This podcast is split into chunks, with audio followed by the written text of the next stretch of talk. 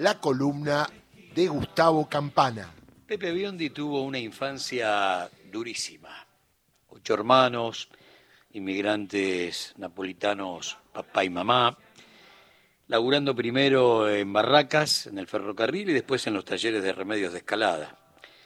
Al pibe le gustaba mucho el circo y un buen día, justamente, uno de ellos se instaló en un baldío cerca de su casa. El pibe tenía como una inclinación a ser acróbata y lo descubrió el payaso Chocolate, un payaso brasileño que era uno de los más importantes de esa troupe. Entonces golpeó las manos en la puerta de casa, salió el viejo y le dijo, mire, la verdad, el pibe tiene todo para ser un gran acróbata. Pero nosotros nos vamos de gira, vamos a hacer gran parte de América Latina. ¿Lo deja venir? La pregunta del padre fue, ¿va a comer? Porque acá la verdad que no sé. El payaso dijo, sí, claro, ¿cómo no? Va a comer. Entonces lléveselo. El pibe se fue, aprendió todo lo que tenía que aprender, pero lamentablemente Chocolate, que era alcohólico, lo domesticaba a los golpes, hasta que un día una eculier, que eran las eculieras, las que iban arriba del caballo, ¿no? Las que hacían este, gran parte de las delicias de los chicos y los grandes, le dijo, pibe, basta, ¿a dónde vivís? Y lo trajo de vuelta. Se armó el dúo con el tiempo, Biondi y Dick. Y fue muy bien, hasta un accidente en Chile, donde él quedó mucho tiempo clavado en una cama, con un problema que no pudo solucionar en su columna y había que abandonar la acrobacia. Entonces el dúo mutó a la comicidad. Genios en España y ídolos totales en Cuba. Tal es así que hubo dos secuestros donde los castristas lo que generaron fue relación de fuerzas. Mirá de lo que somos capaces. Todavía, obviamente, gobierno de Batista. Primero secuestraron a Fangio y después secuestraron a Pepe Biondi. La noche en la que Cuba no debía reír. Son los dos secuestros de argentinos donde los castristas demostraron eh, hasta dónde los tipos ya habían avanzado. Después de la revolución, Pepe pega la vuelta. Y cuando llega a la Argentina era un perfecto desconocido a los cincuenta y pico. Terminó siendo Gardel. Gardel. Pero no había terminado la primaria. Y entonces agarró y con un maestro particular fue avanzando, fue avanzando, fue avanzando. Cuando llegó el examen final para poder egresar, le dijo al maestro, ¿puedo, ¿puedo dar el examen en un aula con los pibes? Sí. Pepe, el que vos conocías en la tele, era muy distinto al Pepe de verdad, pelado, con anteojos, pasaba desapercibido. Y Pepe fue, dio el examen, terminó su escuela primaria casi a los 60 años y fue muy feliz, muy feliz. Si tenés 18 años o más y no iniciaste o no terminaste los estudios obligatorios, primario, secundario, el plan, el plan FINES te permite hacerlo. Podés cursar de manera semipresencial el trayecto que te falte o rendir las materias, todas las que tengas pendientes, acompañado de docentes tutores. Cuando te prescribís, puedes elegir la escuela referente más cercana. Este mensaje lo encontrás en la página del Ministerio de Educación Nacional, para que a través de ese plan nacido en el año 2008, en todo el país, los que por cualquier motivo no pudieron concluir sus estudios, los terminen por esa vía.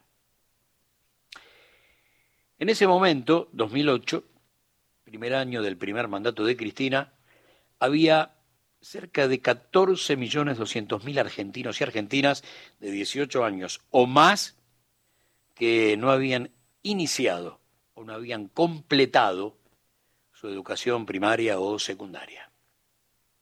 En diciembre de 2013 recibieron sus títulos cerca de 30.000 cooperativistas egresados del plan Fines. Y la verdad tengo, como si fuera hoy, ¿eh?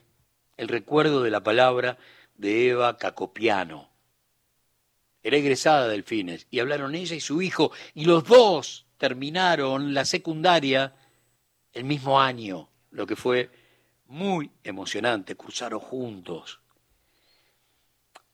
Para Eva Alfines no había significado solamente terminar una etapa de su vida inconclusa, fue, fue el comienzo, no fue el final, fue el comienzo de un sueño que no le habían permitido soñar.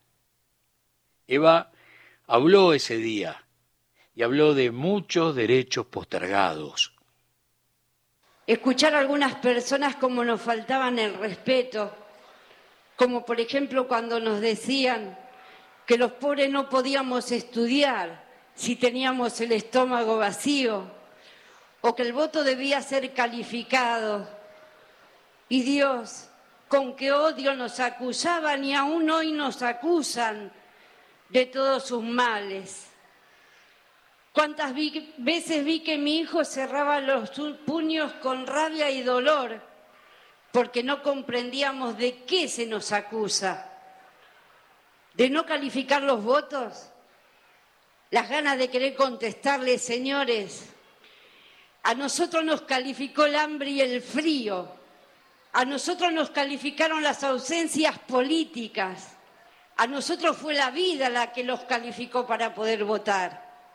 Y hasta hubo algún que otro profesor que nos pidió que especialmente hoy no agradezcamos, porque estudiar es un derecho civil.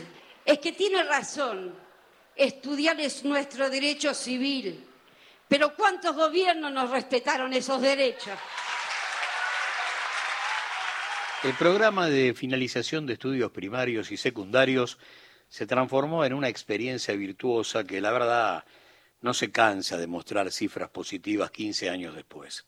Entre 2008 y 2015, 600.000 estudiantes finalizaron el secundario.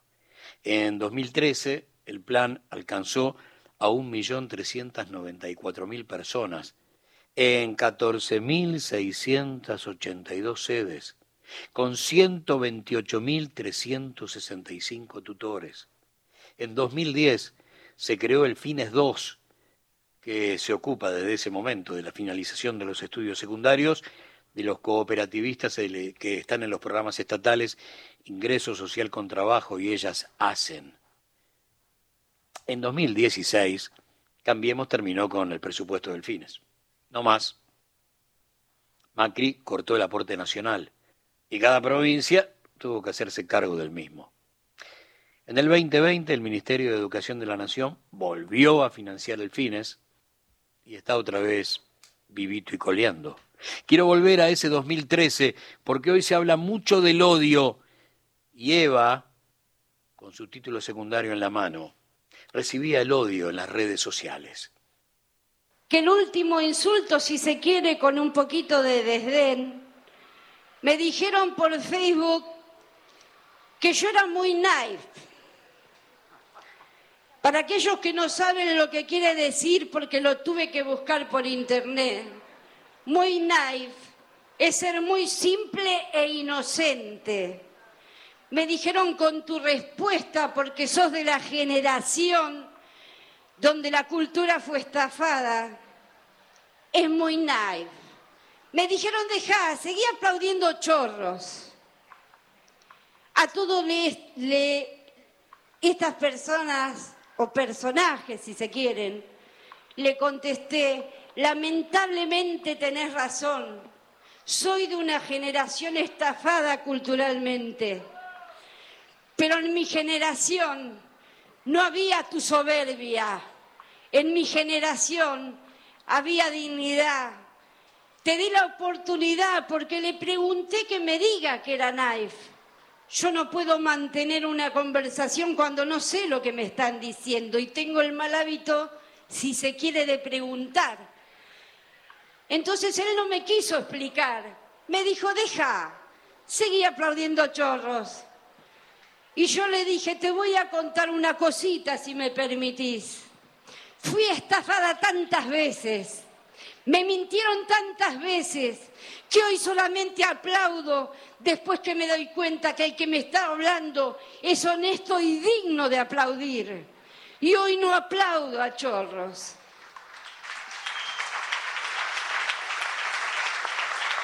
Y para que vaya sabiendo esta generación estafada culturalmente en lo social, gracias a estas políticas que hoy tiene este gobierno, pude terminar mi secundaria. Y hoy voy a la universidad, le dije. En la ciudad de Buenos Aires, la cruzada del Fines podía hacerse de manera semipresencial en 36 sedes y 15 asignaturas por cuatrimestre, pero dije podía. ¿Y por qué dije podía? Porque parece que el gobierno de la reta, en una retirada que promete romper todos los muebles, antes de escapar por la puerta de atrás, quiere cerrar el plan Fines. Efecto directo, más de 2.000 estudiantes no van a poder terminar sus estudios.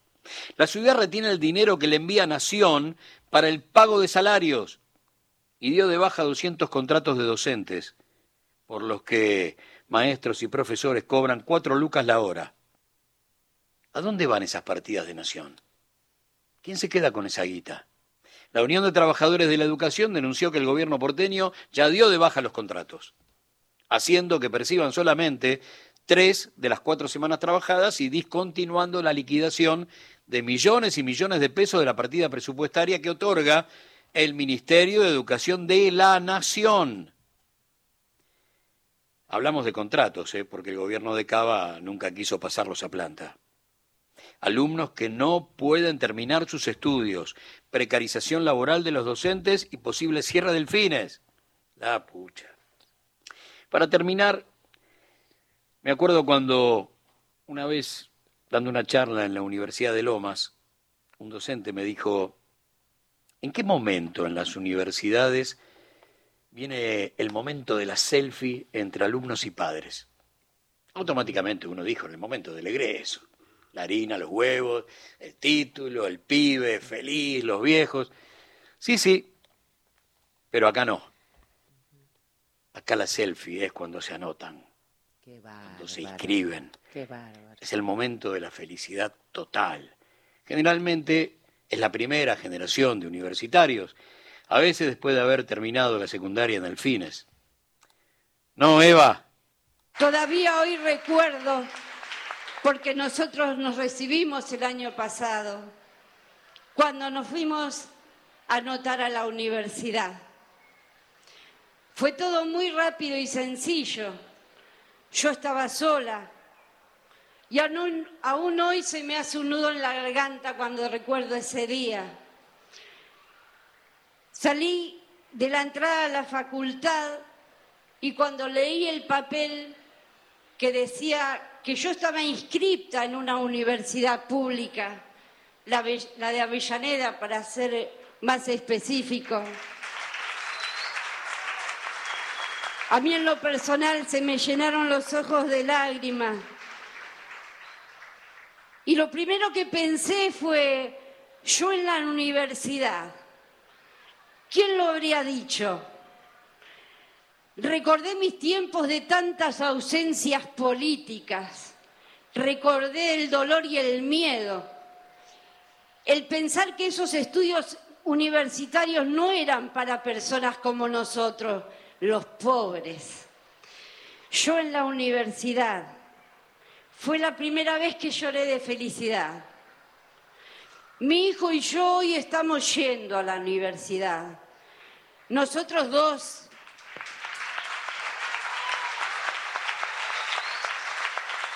Nosotros dos, al igual que todos los que hoy se están recibiendo aquí, somos el resultado de las políticas públicas de inclusión social de este proyecto nacional y debemos enaltecerlo para reafirmar las veces que sea necesario que somos alumnos de categoría y que todo tu esfuerzo, Cristina, vale la pena. El neoliberalismo aparece en tu vida siempre entrando por la ventana, prometiendo una fiesta que siempre termina en tierra arrasada. Cuando se van, rompen todo como pibes caprichosos o te dejan en medio del partido porque se llevan la pelota. Es tiempo de hacernos una pregunta clave. Es tiempo de ensayar respuestas tan importantes como la pregunta postergada. ¿Con qué derecho? ¿Quién carajo se creen que son? Cristina dijo una vez, si veinte veces naciera, veinte veces volvería a hacerlo. Claro que sí.